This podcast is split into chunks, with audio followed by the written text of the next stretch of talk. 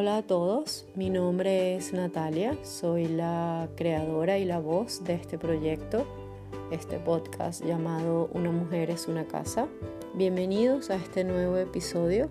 Les recomiendo revisar lo que ya tenemos por ahí, que tenemos tres episodios revisando un libro de Naomi Wolf llamado Vagina, que está interesantísimo, los tres episodios y el episodio que puse la semana pasada que habla sobre nuestra responsabilidad individual, sobre cuán importante es que cada uno de nosotros tome las riendas de su vida y se convierta en realmente un adulto. Hoy, hoy hablaremos de otro tema que tiene que ver, pero no tiene que ver. Y es que, ¿qué es eso de hacer las paces con el cuerpo?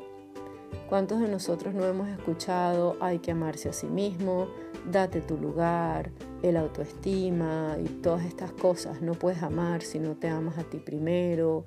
En fin, todas estas frases que uno las escucha en, algún momento de su vida y uno dice, ajá, sí, qué lindo, pero ¿y qué hago con eso? ¿Cómo me lo como? ¿Cómo, cómo lo aplico a mi vida? Bueno, yo no tengo ni idea de cómo aplicarlo, se los digo de una vez pero sí creo y, tras casi 42 años conviviendo con este cuerpo y habiendo pasado por varias cosas, llegué a algunos puntos que creo que pueden ser útiles y por eso quiero compartírselos. Entonces, comencemos. La primera pregunta que yo me hago es, bueno, ¿qué es un cuerpo y para qué lo tengo?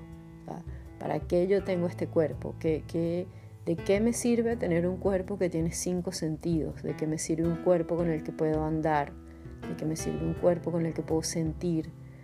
¿De qué me sirve este, esta máquina perfecta, sensible, armónica, maravillosa? ¿Para qué la tengo? Eh, pero no crean que lograr estos adjetivos fue tan, tan fácil.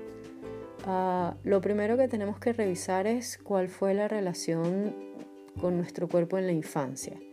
Éramos unos bebés abrazados, tocados, cuidados, teníamos contacto físico, porque aunque no lo crean, eso va a marcar mucho cómo vemos nuestro cuerpo. Vemos nuestro cuerpo como un ente merecedor de ternura, de cuidado. Vemos nuestro cuerpo como solo merecedor de atención si está enfermo. Eh, eso es súper importante. Eh, vemos nuestro cuerpo merecedor de ah, amor y de aceptación solo cuando es perfecto, solo cuando cumple con los cánones. Entonces todo esto nos va marcando de manera inconsciente que por supuesto en la adolescencia llega, wow, la gran explosión en la que todo lo que recibimos o no recibimos en la infancia, bueno, se va a volver una, pequeña cajita de Pandora dependiendo de cómo haya sido nuestra experiencia. Eh, en la adolescencia sobre todo se va a ver cuáles fueron los modelos que tuvimos.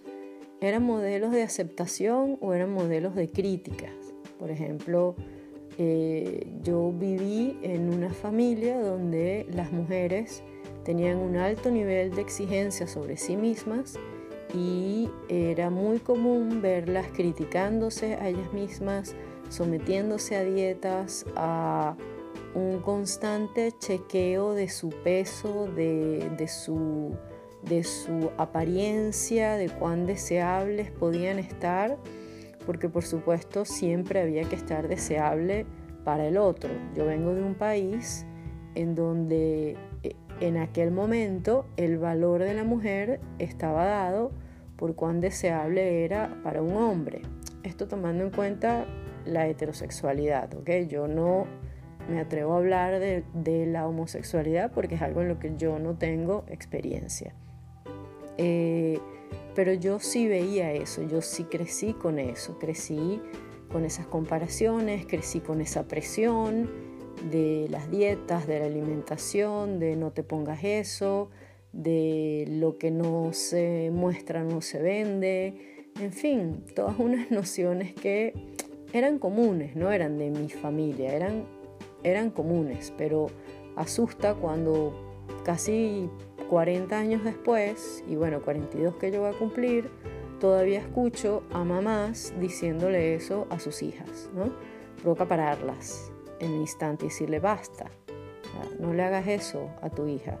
Lo que hay que crearle son eh, paradigmas de aceptación.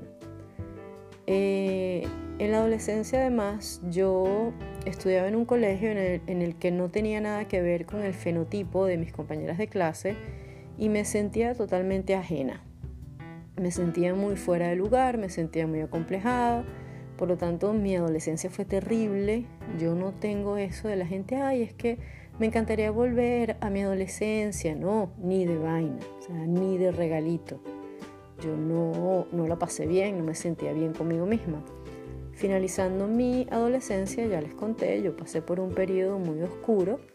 Eh, una de las tantas cosas fue un periodo de eh, bulimia y anorexia, no muy fuerte, pero, pero sí estuvo allí, sí tuve meses con una relación terrible con la comida y recuerdo unas palabras de una gente que me dijo, ay, qué linda estás, estás delgada.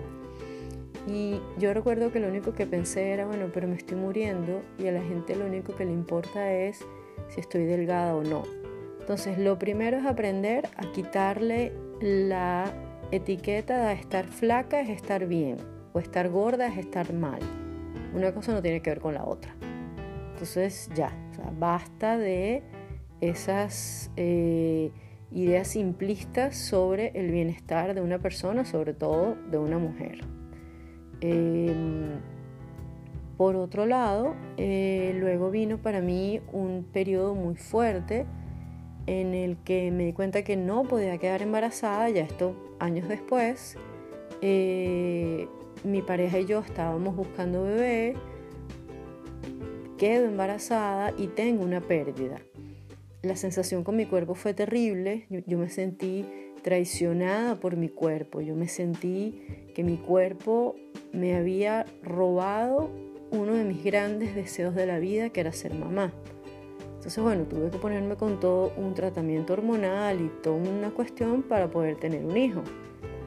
Pero no fue fácil, no fue un proceso fácil, pero el embarazo y el parto y el amamantar allí, hace casi 18 años, comenzó un proceso de sanación de mi cuerpo, porque para mí el comprender que yo había sido el vehículo capaz de gestar una vida, me, me había parecido tan mágico, y me parece todavía tan mágico, que creo que fue la primera vez que me sentí en paz con mi cuerpo. Es decir, a los 23 años, yo por fin dije, wow, qué bueno es estar en mi cuerpo. Pero habían pasado 23 años. ¿eh? Em, y no es fácil entender eso, no es fácil entender la presión social, no es fácil entender la cantidad de mensajes que se reciben sobre cómo debe ser tu cuerpo y resulta que tu cuerpo, bueno, no es así. Entonces como no es el deber de lo que debe ser un cuerpo, te sientes mal. Eh, la mujer no es solo un patrón, la mujer no, no, es solo una, una, Barbie, una muñeca perfecta, eh, las mujeres son mujeres, flacas, altas, gordas, rellenitas, sin pechos, con pechos, sin caderas, con caderas. Yo creo que basta de pensar que existe solo una manera de ser mujer. a mí me puede encantar el la figura femenina de Sofía Loren, por ejemplo, a mí me encanta, pero no me parece que eh, Kate Moss, por poner un ejemplo, que es totalmente diferente, sea menos mujer. Responden a diferentes ideas de ser mujer. Lo que tenemos es que soltar la idea de que existe solo una manera y, sobre todo comenzar, comenzar a hacer las paces. Y esto es lo que para ir cerrando, entender que nuestro cuerpo eh, no es el de una muñeca, no es un cuerpo patrón, no es el de una modelo de revista, que además, esto ya se ha dicho, pero lo voy a decir yo de nuevo y además mi trabajo, que es en redes sociales y todo eso, y estoy al día con toda esa información, las fotos de las modelos las retocan. Yo quisiera que todas las adolescentes que escuchan este podcast se lo graben en la cabeza. El cuerpo de las modelos, de las cantantes, de las influencers, las retocan. No, no, niñas, ustedes son perfectas como son. Y, y muévanse y hagan ejercicio y gocen y bailen, pero por el placer de eso, no porque tengan que cumplir el canon de ser como esa famosa que aparentemente es perfecta. Eh, creo que entender que nuestro cuerpo tiene cicatrices, que va a tener marcas, que va a tener varices, que va a tener estrías, es parte de nuestra relación con él. Eh, me parece importantísimo como un ejercicio de un ejercicio de paz con el cuerpo es preguntarnos qué es lo que mi cuerpo me permite hacer cada día con los cinco sentidos. ¿Qué es eso que me aleja o me acerca de una relación armónica con mi cuerpo, de una relación, armoniosa?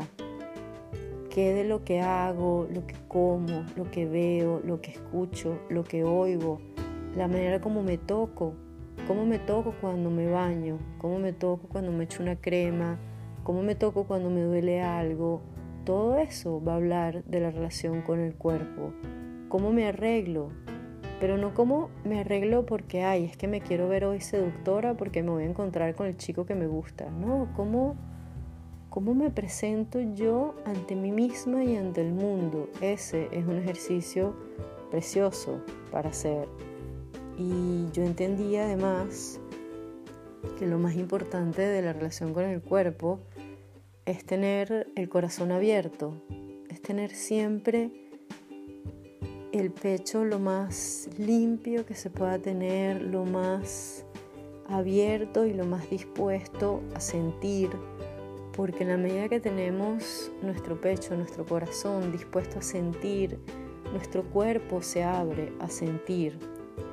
Y tenemos que pensar que nuestra capacidad de sentir placer, que el sentir placer va mucho más allá de una relación sexual, sentir placer es eh, la brisa de un día de otoño como estamos ahora acá, o la comida deliciosa, la torta de chocolate que inundó de olor mi casa, o la risa que escuché de mi hijo, o la música que me encanta. Eh, en fin, cómo cada una de las experiencias sensoriales que voy teniendo forman mi día a día y entonces decir, wow, y yo tengo todo eso por mi cuerpo.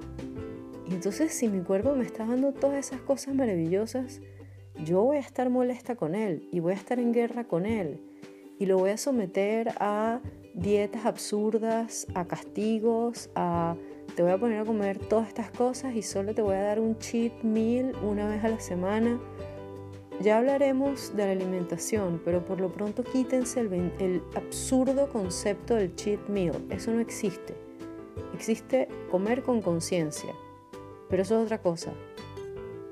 Lo que definitivamente quiero despedirme en este momento es Piensa cómo tu cuerpo está contigo al, al servicio de ti absoluto, como un siervo leal, como, una, como uno de los entes más fieles que vas a tener en tu vida y está allí para ser un vehículo de tu placer y está allí para ser un vehículo de tu aprendizaje mediante las enfermedades, las dolencias. Nuestro cuerpo es tan mágico que lo que no sacamos emocionalmente, nuestro cuerpo nos dice, epa, ponte las pilas con esto. Entonces, tomémonos el tiempo para escucharlo más, para hacer una pausa, para ver nuestro cuerpo y para sentir nuestro cuerpo. Y eso, hacer las paces con el cuerpo me despido ya de este podcast. Los escucho, los leo Me encanta cuando lo comparten en sus stories en Instagram porque me da mucha emoción y entonces lo comparto yo también. Y seguimos en un próximo episodio pronto. Chao.